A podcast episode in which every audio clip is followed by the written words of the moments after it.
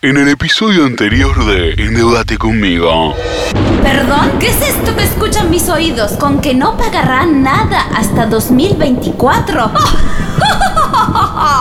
ya quisieran. Cristalina. Así que planeaban dejarnos sin cobrar hasta 2024. Esto les saldrá muy, pero muy, muy caro. Ah, sí, muy caro. Más caro que los 45 mil millones que le tenemos que pagar. Me parece que no. No la van a sacar nada, pero nada fácil. Si quieren esquivar esos pagos, primero tendrán que enfrentar a todo nuestro ejército.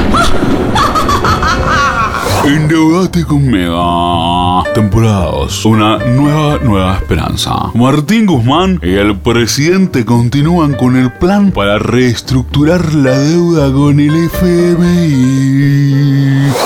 Presidente. Sí, Martín, decime. Hablé con los voceros del FMI. La situación actual nos dice que. ¿Quién está atrás de la cortina? ¿A dónde? Ah, sí. Ahí, mirá, le veo las patitas. ¿Quién sos? ¿Qué haces acá? Perdón, yo quería interrumpirlos. No sé si, si me ubican, pero yo soy el, soy el narrador, o sea, somos como compañeros de elenco. Sí, sí, ya, ya sabemos quién es, pero ¿qué está haciendo acá? No, bueno, porque vieron que con todo este tema del dólar y los impuestos, eh, yo este mes justo quería comprar, pero no llegué porque, bueno, me pagaron medio tarde. Y ayer dije, bueno, ya que trabajo en la misma novela que Guzmán, le voy a No preguntar. entiendo. ¿Qué quiere preguntar? No, digo, ya que teníamos una relación de confianza, eh, me gustaría saber si nos podía hacer una excepción en este caso, ¿no? No sé, si no habrán quedado, qué sé yo, 200 dolarucos para venderme a mí a precio amigo. ¿Pero de qué precio amigo me habla? Estas cosas son políticas del Banco Central. ¿Qué estás diciendo? No, disculpen, disculpen.